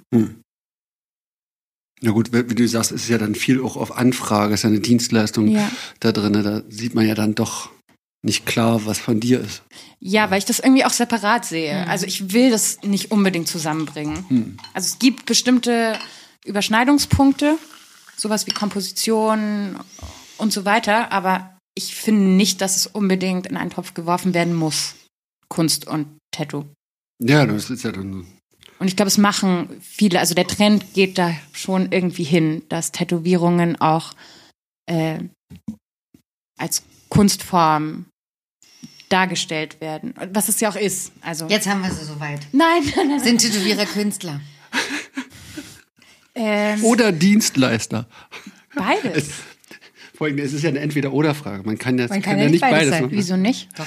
Wie das- weil, wir, weil das ja viele Leute so sehen oder wir ja auch ähm, Zuschriften bekommen. Ja. Ähm, nee, wo das eben thematisiert ist. Oder wo auch Leute Mhm. sagen, ähm, seit wann sind, ähm, was war die Frage? Tätowierer, Keine, keine, keine, Dienstleister. keine Dienstleister mehr. Oder so. Und wann ist ein Künstler ein Künstler und wann ist er ein Dienstleister? Ja, das ist eine schwierige Frage. Wie würdest du sie für dich beantworten? Bist du Dienstleisterin? Als Tätowiererin? Ja, irgendwie schon. Trennst Also du das im Prozess künstlerische, künstlerische Dienstleistung, würde ich sagen. Kunsthandwerk oder so. Kunsthandwerk, ja. Auf eine gewisse Art und Weise ja. Also Also ich- ich habe schon einen künstlerischen Anspruch an meine Tattoos, aber mm, ich weiß nicht, ob es Kunst ist. Ich glaube, was eine eine Herangehensweise wäre, wenn du für deine Projekte Leute suchst, dann geht es eher in die Richtung Kunst. Und sobald du aber passiv bist und Mhm. empfängst, dann wird es wohl eher Richtung Dienstleistung gehen, dass man eher dieses passiv-aktiv. Ja, oder das bezahlt, unbezahlt. Ne? Also ist Adolf Menzel, wenn er für Friedrich II. Ähm, ihn auf dem Pferd gemalt hat, Mhm. dann Dienstleister gewesen. Und wenn er die Zitronenschale auf dem Tisch gemalt hat, Ja. für sich, war er dann Künstler? ja, das ist die große Frage. Genau. Ich glaube, da kann man einfach keine Aussage dazu treffen, weil es ist ja auch irgendwie das Schöne heutzutage, dass sich alles irgendwie vermischt. Mhm. Und deswegen, ich würde es auch nicht, also das soll jetzt auch echt nicht abwertend äh, Tätowierern gegenüber sein. Es ist einfach ein krasser Job, den äh, man da leistet. Und da ist einfach so viel Kreativität gefordert. Und Der hat mehrere Anteile sozusagen. ja. Wie ist das eigentlich das Medium Haut für dich? Weil du sagst vorhin, ist so Glas und transparent. Was, Mhm. was macht das Medium Haut für dich? Ist es überhaupt interessant oder gehört es dazu? Oder? in der Kunst, also in meinem. Ja, nee, beim, weil, mir fiel das ein, weil du mich kann es magst jetzt nicht mehr trennen. transparente Sachen. Jetzt wird's wirr langsam, Ja, ja, oder? genau. dass du gesagt hast, dich interessieren so transparente Ja. Sachen und Glassachen Ja. so. Wie wirkt das Medium Haut auf dich? Also was sind, was magst du daran oder, oder was stört dich oder hast du da mal einen Kopf gemacht? Ja, ich meine, es ist ja schon irgendwie wie so eine Grenze, oder? Also es ist so. Für dich ist das wie eine Grenze?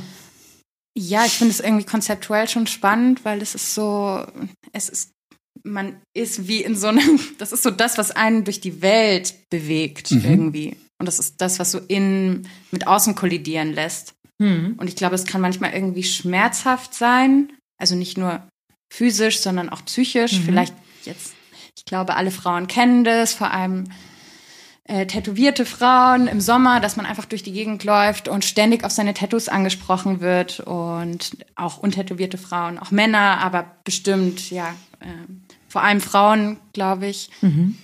kennen dieses Gefühl, wenn man einfach denkt, oh, es ist meine Haut, lass mich in Ruhe. Mhm. Ich brauche deine scheiß Meinung zu meinem Körper nicht. Mhm. Ähm, und das meine ich mit, diese Grenze kann manchmal auch schmerzhaft sein. Mhm. Mhm. Das ist ja so die Perspektive, du als äh, Trägerin und wie ist das für dich als Künstlerin? Also wenn du am, sagen wir mal, das ist ja, Glas ist jetzt ein, ist ein Gegenstand, das ist jetzt nichts Lebendiges. Wie, wie ist das für dich dann, so an einem lebendigen Menschen zu arbeiten? Ist das überhaupt ein Aspekt? Also Nähe zum Kunden oder dass er Schmerzen empfindet? Ja, damit habe ich schon ein Problem gehabt am Anfang, Ja. glaube ich. Dass du und ich Schmerzen denke, man, ja, ich denke, man stumpft da auch ein bisschen ab. Mhm. Und ich merke das auch immer, wenn ich mir ein Tattoo stechen lasse, habe ich wieder viel mehr Aufmerksamkeit dafür, was ich da eigentlich mache und so, wie oft ich da jetzt noch drüber wischen muss eigentlich oder wie oft man das jetzt einfach aus Reflex macht. Also ich glaube, wenn man das wirklich so oft macht, äh, Menschen Schmerzen zufügen, wird es auch einfach ähm, alltäglich. Mhm. Ja, es ist, aber es ist einfach schon wirklich eine wahnsinnige, es ist einfach ein krasser Job. Also die Leute kommen und äh, geben sich einem vollkommen hin Mhm. und äh, ja, es ist einfach psychologisch krass, interessant, ähm, aber auch ja kräftezehrend, würde ich sagen. Jetzt im Vergleich zu so Installationssachen oder so was. Es das ist, glaube ich, kräftezehrend? anders. Es ist anders, weil man vielleicht eher mit sich selbst konfrontiert ist. Und das ist auch nicht immer einfach, aber ich glaube, gerade in dieser eins zu eins Interaktion mit Kunden und im Tattoo-Prozess ist es einfach eine ganz andere Form von Energieaustausch. Mhm. Und ich glaube, ich bin da auch relativ ähm, sensibel für. Mhm. Ich glaube, also ich weiß noch, meine Chefs, ich glaube nicht, dass die sich äh, viel Gedanken gemacht haben über so Energieaustausch, den man mit Menschen hat. Also es wurde mir niemals gesagt ja. in der Ausbildung oder sowas, wie ja, dass man sich auch ähm, abgrenzen kann oder sowas. Wie sorgst du dafür, dass dein Energiehaushalt, wie sagt man? Energiehaushalt? Klingt äh, super. Ich sag's mal, genau. Wie sorgst du dafür, dass dein Energiehaushalt ausgeglichen ist? Oder ja, achtest du darauf? Ja, irgendwie schon. Also ich glaube einfach Dinge zu tun, die mir gut tun. Mhm. Äh, ja, Sport machen. Ich mache viel Yoga. Ähm, rausgehen. Ja, als die Clubs noch offen hatten, auch tanzen gehen und so Dinge, die mir einfach Spaß machen. Mhm. Ja. So und auch ja schon. Mhm. Aber auch ähm, ja, ich glaube dieser es hat schon ein bisschen gedauert, bis ich mich auch wirklich emotional von Menschen gelernt habe abzugrenzen, ohne das jetzt auch sagen zu müssen oder so, aber auf so eine energetische Art und Weise. Das klingt jetzt unglaublich esoterisch. Du bist genau richtig. Du bist hier. genau richtig jetzt, ja. Aber ja, dass man sich auch nicht so in andere Thematiken reinziehen lässt von Leuten, weil die kommen ja auch alle mit ihrem Päckchen. Ja, ja. Und manche äh, können das, glaube ich, besser zurückhalten oder sind vielleicht ein bisschen neutraler. Andere kotzen es dir echt vor die Füße, was gerade bei ihnen los ist. Also meinst du Kunden oder allgemein? Also, ja, Kunden, ja. Menschen. Mhm. ja. ähm, und ich dachte halt früher auch, dass es meine Aufgabe ist, auch psychologisch darauf einzugehen. Mhm und ich glaube, das habe ich mittlerweile ein bisschen besser im Griff, dass ich vielleicht auch einfach Grenzen ziehen kann. Wie machst du das? Das finde ich spannend. Uff, ich glaube, es ist nicht mal unbedingt das, was man sagen muss. Ich glaube, es ist eher so eine innere mhm. Haltung vielleicht. Ähm, also du hörst es vielleicht, ich, ich höre mir was an, aber gehe vielleicht auch nicht darauf ein. Womit ich nicht sagen möchte, dass man kein persönliches Gespräch nee. haben kann. Ich finde es total toll, wenn man wirklich mit jemandem ist und mit dieser Person irgendwie connected und auch über persönliche ja. Themen spricht. Aber manchmal geht es mir halt einfach scheiße und ich habe keinen Kopf dafür. Und dann muss ich, muss ich das auch nicht, mhm. glaube ich. Und das wird einem, glaube ich, nicht beigebracht. Das ist vielleicht auch so ein Frauenthema, ja. dass man irgendwie vielleicht nicht unhöflich sein möchte und die Person nicht ablocken möchte, sondern oft so in diese Caretaker-Rolle mhm. geht, automatisch. Und dann vielleicht später merke, so, ups, ich. Das war jetzt ganz schön viel. Ja, genau. So. Ja. Ich muss das auch trennen. Also vorher habe ich ja. das auch, wie du gesagt hast, parallel gemacht und dann irgendwann mhm. festgestellt, also entweder leidet die Arbeit drunter oder so, also das muss ich vorher machen oder gar nicht. Wobei du ja gefüttert werden willst auch gern. Das verändert sich halt auch, ne? Also das, das sind wirklich so Phasen, wo ich das mich wahnsinnig interessiert, mich nähert. Dann ist es ja, muss ich auch keine Grenze ziehen. Ja. Und dann gibt's wieder Sachen, wo ich, oh, ich kann jetzt gerade nicht oder lass uns mal, lass uns mal was machen, lass mal arbeiten. So und das ist gar nicht so. Mit Kunden? So, ähm, ja, dass man dann sagt, nee, ich will heute tätowieren, ich will vorankommen und so. Okay, und mhm. ähm, das war früher anders so.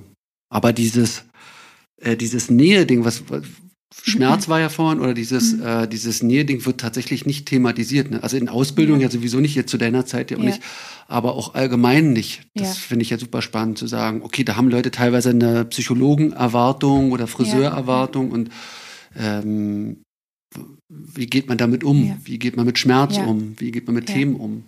Ähm, ich sag mal so, also Sozialarbeiterinnen ähm, bekommen ja da auch wirklich äh, Techniken, Tools ne? an die Tools. Hand, mhm. wie, wie sie sich abgrenzen können. Oder ich meine, du kannst nicht, du kannst dich nicht so krass in jede Person reinfühlen, weil sonst einfach nichts mehr von dir übrig bleibt selber. Und das ist einfach ein Job und du hast nur eine gewisse emotionale Kapazität.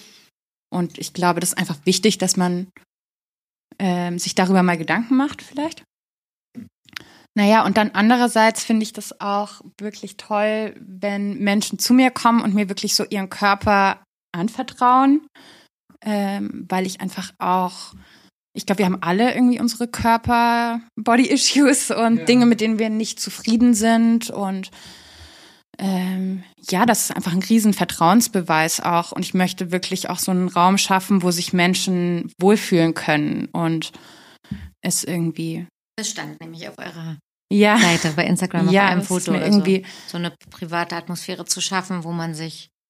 das ist mir irgendwie schon wichtig, Mhm. dass sich Leute wirklich wohlfühlen. Und weil ich einfach auch selber schon Sitzungen hatte, wo ich mich eben nicht wohlgefühlt habe, auf irgendeiner Convention, wo du dann irgendwie da liegst und die Leute glotzen dich an und machen irgendwelche Kommentare. Und ich finde gerade Tätowieren ist auch so ein Moment, wo man wirklich verletzlich ist.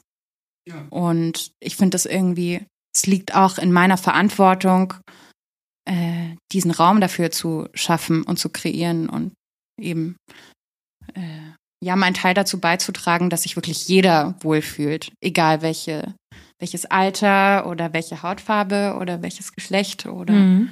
irgendwie ist mir das schon wichtig. Und es sollte natürlich äh, auch Standard sein bei jedem Tätowierer oder Tätowiererin. Aber ich glaube, das ist jetzt auch irgendwie ein Thema, was seit kurzem erst wirklich in den Diskurs gebracht wird. Mhm. Und das finde ich irgendwie schön. Hm. Also es ist schon, wie Jana gesagt hat, auch so dein Thema so.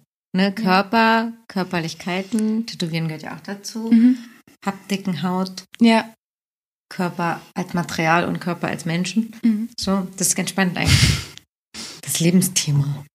Jetzt, Sebastian guckt ganz, ähm, Ich würde das gerne noch mal vertiefen mit, aber ich weiß jetzt, Ach. hab, ach, nee, mach, ist ja, ich gesagt. ach so, mach ich. Mach, hab- ich weiß ach, ja, ist was ja kommt. verwunderbar. Weiß ja, was passiert. Ich weiß jetzt aber gar nicht, was mich am meisten. Du Wie gehst- nicht. Doch, aber ich habe den Ansatz nicht. Jetzt äh, Body Shaming hast du vorhin gesagt? Oder was hast du? Nee, was, wenn Leute so. Nee, Body Shaming. Auf der Straße mit der Nee, Haut? Body Issues. Wer ist Body Ah, Body Issues? Body Issues. Wie, wie heißt denn das auf Deutsch? Körperproblem. Körperproblem. Körperthemen. Körperteam. Körperhassel. Ich habe da einen Körper. Ja, das ist Ein. Körperstraucheln. Ein Körperstraucheln. Wie ähm, gehst du dann offen mit sowas um? Wenn, wenn du das Gefühl hast, da will jemand was kaschieren oder irgendwas betonen oder sowas, sprichst du sowas an? Oder, oder, oder was ich weiß, wie offen bist du mit Leuten? Gehst, gehst du, sprichst du Sachen direkt an oder machst du das dann für dich klar und lässt das so subtil? Ich finde, es ist, ja, ähm, ich versuche so empathisch zu sein wie möglich, glaube ich. Oder man, ja, das ist, glaube ich, auch so ein Teil der, des Reifungsprozesses, vielleicht, dass man lernt, wann ist es angebracht, was zur Sprache zu bringen und wann nicht. Genau, das und wie kann, also dass man einfach so ein Feingefühl für diese Thematiken entwickelt. Und auch für die Person. Also ist es jetzt eine Person, die offen darüber reden kann und Witze drüber machen kann, oder ist es, ist die Person einfach total traumatisiert eh schon und äh, möchte da gar nicht drüber sprechen oder Hm. Ähm, ja. Versuchst du so, also wenn Kunden mit einem Wunsch auf dich zukommen, also versuchst du das zu ergründen, warum manche Kunden ein bestimmtes Motiv halt haben wollen, wo du vielleicht auch schon ahnst, dass da was dahinter steckt? Oder lässt du es total kommen? Äh, ja, ich meine, jetzt kommen wir auch langsam zum Tarot und, und zu Gerne. dieser Habe ich alles so zugespitzt, genau. Mystik und Esoterik. Also ich glaube, es ist schon irgendwie meine Aufgabe auch, wenn sich jemand jetzt ein Symbol tätowieren lässt, dass auch die Person weiß, um was es geht. Mhm. So ein bisschen zumindest. Mhm. Also ich sehe mich da jetzt überhaupt nicht als Guru oder sonst was, sondern ich möchte einfach mal kurz klarstellen, okay, du weißt, was das für eine Außenwirkung hat oder was, wie Leute, die das auslegen könnten oder was es für dich selber, also ja, was, was, was Symbole einfach für eine Sprache mit sich Ja. bringen. Das finde ich schon irgendwie wichtig. Lässt du, Das machst du im Vorgespräch dann oder oder wer? Also die Frage ist, man kann es ja vorher machen, Ja. da hat er noch die Wahl oder man macht, das ist ja deine Entscheidung und macht es dann im Prozess.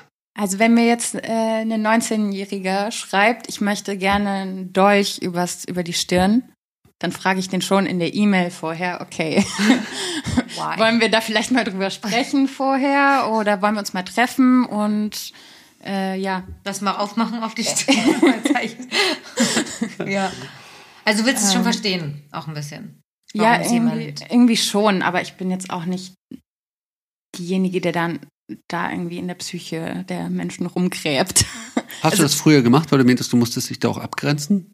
Oder Mm, Ich glaube, ich habe schon irgendwie mehr psychische Dinge mir angehört von Leuten vielleicht. Hm. so klang das, dass du, dass Ja, du ein das oft gemacht hast und dann gemerkt hast, Ja, zu viel. sozusagen. Ja. Ja, ein bisschen, Mhm. Ja. bisschen vielleicht schon. Aber ich meine, das ist ja auch immer, Nimmt Das ist- das mit? ja, wenn es den Leuten scheiße geht, natürlich schon, klar.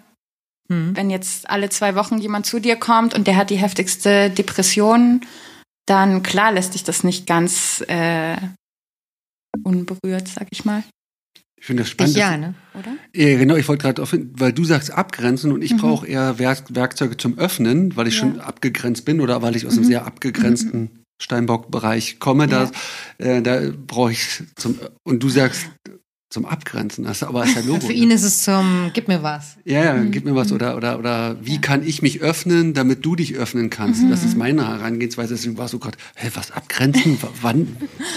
Unterschiedliche Standpunkte Ja. halt so. Das Aber das ist doch irgendwie interessant, dass man dann auch irgendwie immer das gespiegelt bekommt, was man auch selber für Thematiken hat, vielleicht, oder? Total. Also die, weiß ich nicht, ob das jetzt so eine abwegige Theorie ist, aber dass die Kundschaft irgendwie so ein Spiegelbild von dir selber ist. Total. das- Oder die Aufgabe, die du hast, oder Ja, also irgendwas. Genau, der Spiegel oder die Aufgabe oder der Trainer, wie wir das letztens hatten, oder sowas. mhm.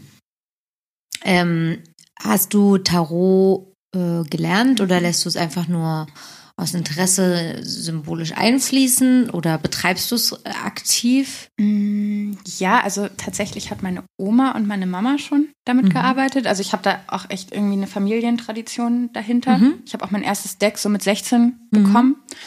Aber dann habe ich es erstmal sehr, sehr lange ähm, vollkommen ignoriert. Und eigentlich auch diese ganze, ja, alles, was damit zusammenhängen könnte, Mhm. habe ich dann erstmal ziemlich weggeschoben, weil ich es irgendwie nicht so cool fand. Und habe das dann irgendwie erst Mitte 20 wieder so naja, ein Interesse dafür entwickelt und dann habe ich wirklich viel darüber gelesen. Welches Deck hast du damals geschenkt bekommen? Äh, das Rider White. Das ist klassisch Ja. erstmal. Gleich mit 16 Aleister Crowley. So, so Von der Oma. Von der Oma. genau. Okay, also so das Klassische. Ja, genau. Ja. Wodurch kam es, dass du es wieder dann irgendwann neu entdeckt hast für dich? Naja, einfach das Interesse für Symbolik Mhm. und ähm, alles, was damit zusammenhängt Mhm. und vielleicht auch die tiefen psychologische Interpretation von Symbolen Ja. vielleicht. Und ja, wie mir das selber auch, also was es so in mir ähm, hervorbringen kann, fand ich auch sehr interessant. Also ich bin jetzt nicht so hardcore wie du, dass ich nicht jeden Tag eine Karte lege oder so. Aber ab und zu mache ich das schon auch für mich. Das, das hat auf viele Menschen eine Faszination, dass du das jeden Tag machst, aber ist es einfach Disziplin, die dir aber in die Wiege gelegt wurde? Das ist einfach Routine. Das Das, ist ist, so ja fast schon. Steinbock-Ding. Ja, Ja, Steinbock-Ding. schon- ist schon das ist ja für ihn Ja. gar nicht. Das, Das ist ist ja keine. Herausforderung. Ja, aber es ist Ja. immer geil, wie das so interpretiert. Ne? Ja. So, boah, das macht er jeden Tag, das ist so krass. Oder so, aber er hat einfach nur Zwangsstörung.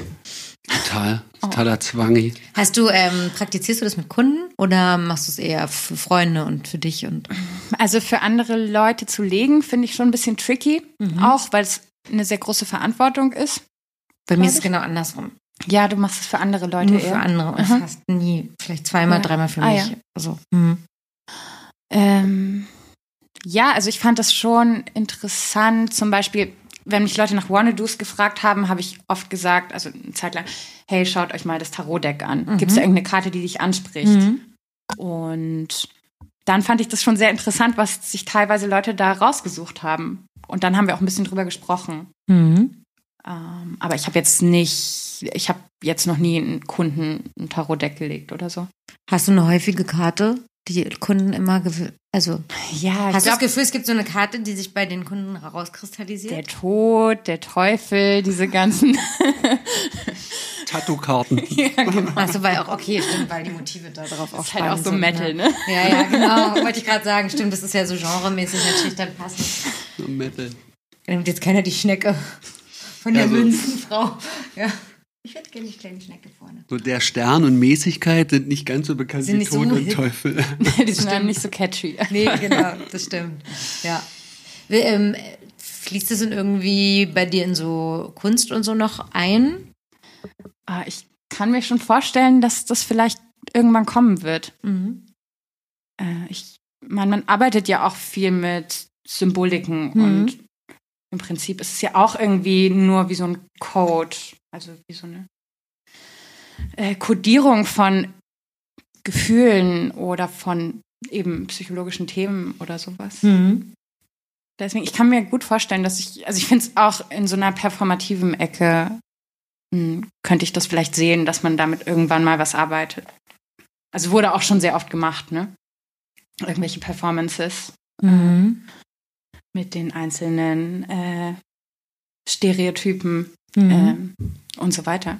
Von den Karten oder was Ja. meinst du? Mhm.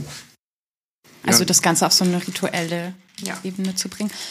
Ähm, kann ich mir vielleicht mal vorstellen, das irgendwann mal zu machen. Aber jetzt im Moment habe ich nichts geplant. Mhm. Wie ist das so mit Kodierung von Tätowierung?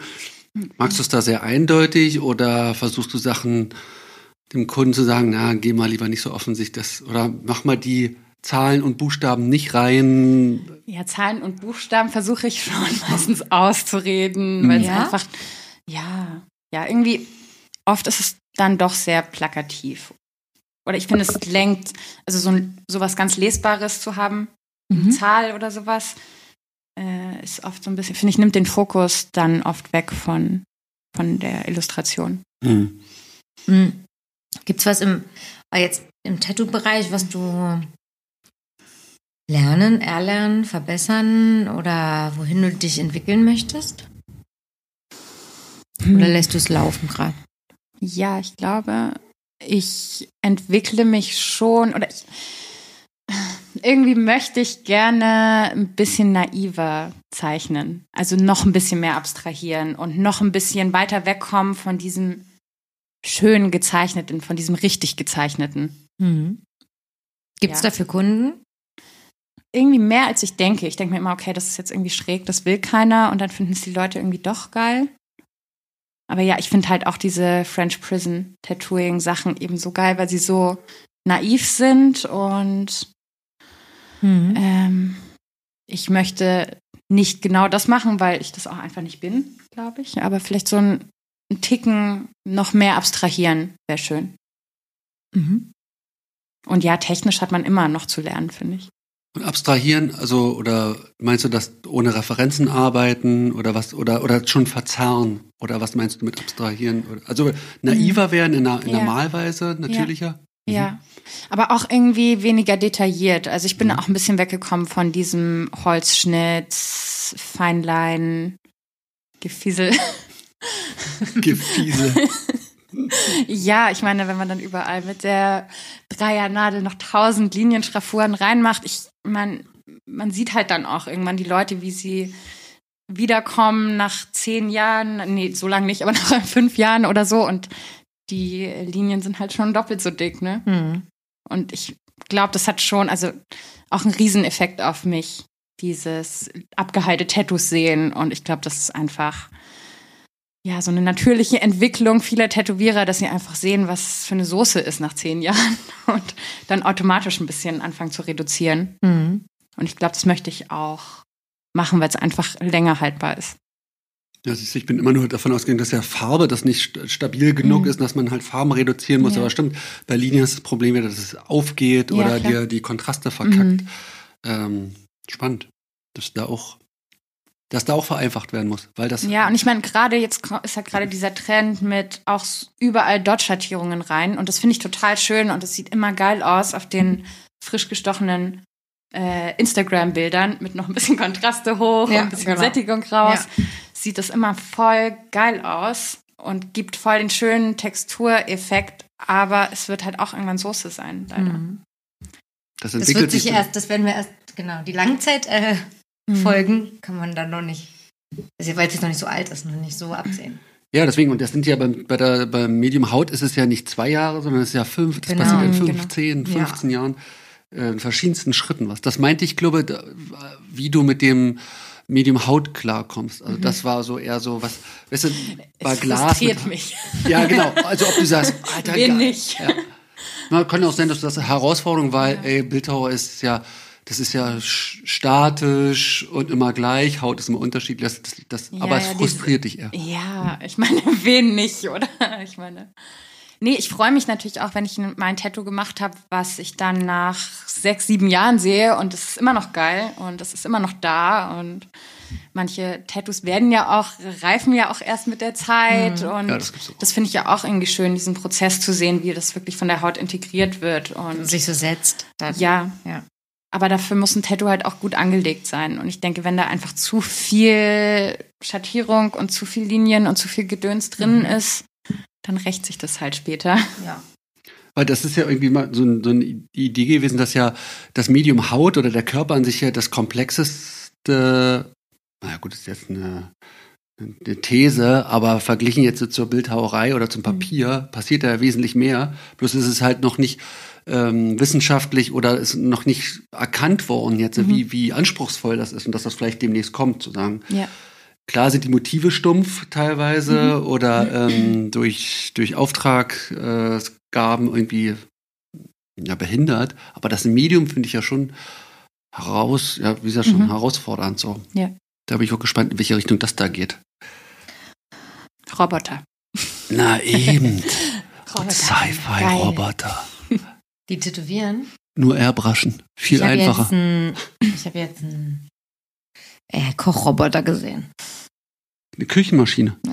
Ich finde also bis jetzt, also Robotik habe ich jetzt Mhm. oft im Job so das Thema. Mhm.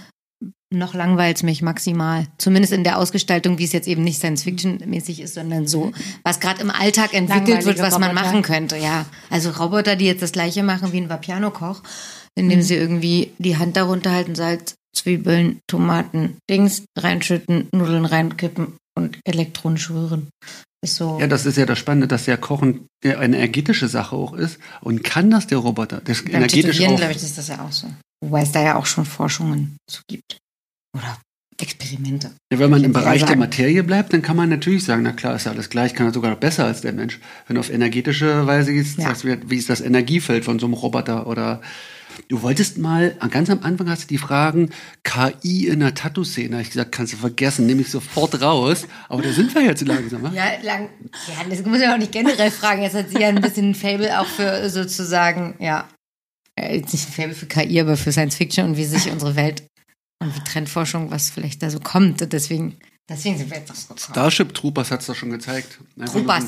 So ein, so Troopers. So eine, Troopers. eine Laserkanone, die dir da das Herz mit Dolch drauf printet. Ja, also außerhalb von so Science-Fiction, Utopien oder Dystopien finde ich es noch maximal langweilig, was so an sich jetzt in der realen Welt gerade passiert. Was ist eine Robotik. Dystopie? Eine negative Utopie. Ah. Einsetzen. Mhm. Ähm, was war dein letztes Augen zu und Durcherlebnis? Hm. Heute. Gilt nicht, schon zu oft da Oh gewesen. nein. Nein. Warum heute? Hm. Wusstest du Weil schon ich vorher, dass ein du das bisschen sagst? scheu bin. Was so komisch ist, weil du doch Widder bist. Ja. Mit Schütze und Waage und so weiter. Ähm, aber nee, also war, war dir schon vorher klar, dass das dein Augen zu und Durcherlebnis sein wird, was du sagst? Hm, Naja, ich glaube, nee. Ich habe da gar nicht drüber nachgedacht, dass du diese Frage stellen Ach könntest. so, Aber das okay. habt ihr immer gemacht, ne? Ja. Ah ja, okay. Nee, ähm, ich glaube tatsächlich meine Aufnahmeprüfung. Ich wollte gerade sagen, die Da scheint war auch ich schon spannender. sehr aufgeregt. ja. Hier hängt ja nicht. schlimm. Oder hängt jetzt irgendwas für dich dran? Riskierst du hier was? Ich weiß nicht, dass es mir später peinlich ist, weil ich Ah, so okay. oft Ja und äh gesagt habe oder so, aber Das glaube. passiert, glaube ich, nicht. Oder du musst dir auch nicht anhören, aber. Aber ähm, genau, du hast vorhin nämlich gesagt, dass du dich an der UD UDK auch schon Mhm. beworben hattest. Wurdest du abgelehnt? Ja. Krass. Warum? Und für welchen Studiengang war das? äh, das war für freie Kunst. Mhm. Mm, Und Ein Jahr vorher sozusagen? Oder? genau, ja. Ja. Ich, ja, ich glaube, man hat da so einen so einen Schrieb bekommen. Bei meinem stand drin, ich weiß nicht, ob jeder denselben Schrieb bekommen hat, aber bei mir stand drin, meine Arbeiten lassen nicht die äh, nötige Tiefe erkennen, um sich, um für das Studium qualifiziert zu sein. Äh, irgendwie sowas. Also war schon, Ist nicht der gleiche, ich habe einen anderen mal bekommen. ah, was hast du bekommen? Da, das ist nicht mit dem Anspruch, der für das Studienfach die, ja, ich weiß nicht mehr, die Aufgabe nicht mit. Ja, aber es ging, es ging so in die Richtung. Also irgendwas mit ne? Inten, also nicht, nicht die äh, Tiefe, nicht. Also es war auf jeden Fall echt, äh, hat sich schon. Ähm, Aber du hast Wie das sagt Gefühl, man? es war ein individuelles Feedback. nee. Nee. Nee, irgendwie nicht. Hast du nochmal nachgefragt? Nee. Ich war beleidigt. Ja. Ich wollte gerade sagen, wie ist die Reaktion dann? Hast du überlegt, ob du nochmal nachfragst? Ähm, nee, ich habe das dann, glaube ich, Geschluckt. ruhen lassen. Und es ist, vielleicht sollte es das auch noch nicht sein. Ja, ich meine, jetzt bin ich auch echt froh, dass äh, mit der Bildhauerei geklappt hat. Ja. Und das wusste ich ehrlich gesagt noch gar nicht, sonst hätte ich mich gleich für Bildhauerei beworben, Mhm. weil ähm, Also Ja, es es fühlt sich ist jetzt nicht viel- an wie ein Kompromiss, nee, gar nicht. Ich fühle mich genau da auch richtig. viel wohler, ehrlich Ja. gesagt. Also auch wenn ich in diesem Gebäude bin, fühlt sich das irgendwie besser an als jetzt UDK. Ich glaube, es passt besser zu mir. Mhm. Hättest du dich noch ein zweites Mal bewerben können oder ist dann einmal raus, immer raus? Nö, Nee, kann du kannst dich zehnmal bewerben. Ich Aber- habe auch überlegt, ob ich es noch mache, aber jetzt war auch Corona und äh, du konntest kein ähm, physikalisches Portfolio einreichen, sondern du konntest nur ähm, digital. digital Ja. einreichen. Und das hätte bei mir überhaupt keinen Sinn gemacht. Ja. Und nee, außerdem war ich eigentlich echt zufrieden mit, mit meinen Profs und ich freue mich da drauf. Schön. Okay, also war die Aufnahmeprüfung das Augen Ja, genau. Erlebnis. Äh, hast du dich in irgendeiner Weise darauf vorbereiten können? Oder hast du gesagt, pff, keine Ahnung, ich, wei- du weißt ja eh nicht, was passieren wird. Ba- äh, auf die Aufnahme. Ja, Doch, ich habe ja mich nicht- sehr. Ja, ach so, meinst du jetzt die äh, praktische? Mhm. Nee, das nicht. Also ich habe meine Materialien eingepackt, aber es war Ja. das Einzige, was ich machen konnte. Ja, aber ich meine, der größte Teil war eh die Mappe. Und Mhm. da habe ich echt lang dran gearbeitet. Genau. Das war schon ein ganz schöner Prozess. Was, äh, vor was hast du am meisten Angst, was passieren könnte? Hm. Ja, dass ich vielleicht nicht alles unter einen Hut bekomme. Also, dass eins der beiden Themen leidet. Also entweder Tätowieren oder die Kunst oder ich den völligen Burnout bekomme, weil ich irgendwie alles immer versuche Mhm. gut zu machen. Mhm. Ja. Und worauf freust du dich am meisten? Ah, Ich glaube, die Werkstätten nutzen zu können. Das ist schon irgendwie schön, wenn ich dann sage, ich möchte mal mit Holz arbeiten oder irgendwas schweißen, dass ich dann wirklich jemanden habe, jemand anderen als YouTube, der mir dann äh, gute Tipps geben kann und mir das erklären kann. Ja. Und ja, auch der Austausch. Mhm. Ich, also du meintest jetzt, äh, dass eins von beiden kann auch das Privatleben sein. Also bist du so ein Workaholic, der eh kaum Privatleben hat oder wie viel Raum nimmt dein Privatleben ein? Hm, das ist eine gute Frage. Also wie, wie arbeit, Ja. also du arbeitest viel, tätowierst viel oder? Ähm, es geht. Also ich glaube, im Verhältnis zu vielen anderen Tätowierern und Tätowiererinnen nicht so viel. Mhm. Eher so vier Tage die Woche. Also hast du Privatleben. Ja, ich habe Privatleben. Bist du, so gehst du feiern, trinkst du, ziehst du? Nicht mehr, wie, ist ja alles zu. Also jetzt, und vorher Hast du war, ziehst du gefragt? ja, also genau, bist du Drogen, Abhängig. Ey, Genau, meine Mutti Drogen- hört zu. Echt mal. Bist du drogenabhängig oder ich wusste nicht, dass man es in dem Alter noch verheimlicht vor seinen Eltern. dass man drogenabhängig wäre? Du bist ja doof. Ich verheimliche dann nicht. Aber ähm, bist du da, gehst du viel feiern oder sowas? Also ich bin schon früher viel feiern gegangen, ja. Also es nimmt Ja. Raum ein, ja. Ja, und es war auch irgendwie immer ein Ausgleich für mich. Also es ging auch eher um die Musik Mhm. und tanzen und mich bewegen. Und ich, ja, habe mich schon, ich mag Musik einfach sehr gerne und mich dazu zu bewegen. Mhm. Sport, hast du gesagt, das Yoga. Ja. Ich habe jetzt nur gerade so, es war gerade so viel Künstler und Tätowierer, habe ich überlegt, wie, wie bist du eigentlich jetzt? die eigentlich? Wie lebt die eigentlich außerhalb des Ateliers? Der, denn überhaupt? ja. Und Wohnst du auch in Neukölln? Ja, alles nach Köln. Neukölln. auch gleich dahin gezogen? Ja, irgendwie, nee, ich habe ganz kurz hier äh, in der äh, Gryphiusstraße mal gelebt. Drei Monate, aber dann Zählt bin ich nach. Neukölln und da geblieben. Das passt, das ist auch ein bisschen Klischee. Ne, Ja. Neukölln ist so Kunst. Kunst, also Ja, ich, Ist bei mir noch nicht angekommen. Nee? Nee, Ich wohne so ein bisschen außerhalb des Rings. Und Okay. Da ist es noch nicht so gentrifiziert. Ja. Da ist noch rough. Da ist noch, ja. Ähm, es sind immer noch 30 Grad. Und ähm, ich bedanke mich bei Anna, dass sie hier war. Danke für dies. Wir rauchen Es jetzt gleich ein. Viel, aber echt interessant. Schön. tschüss.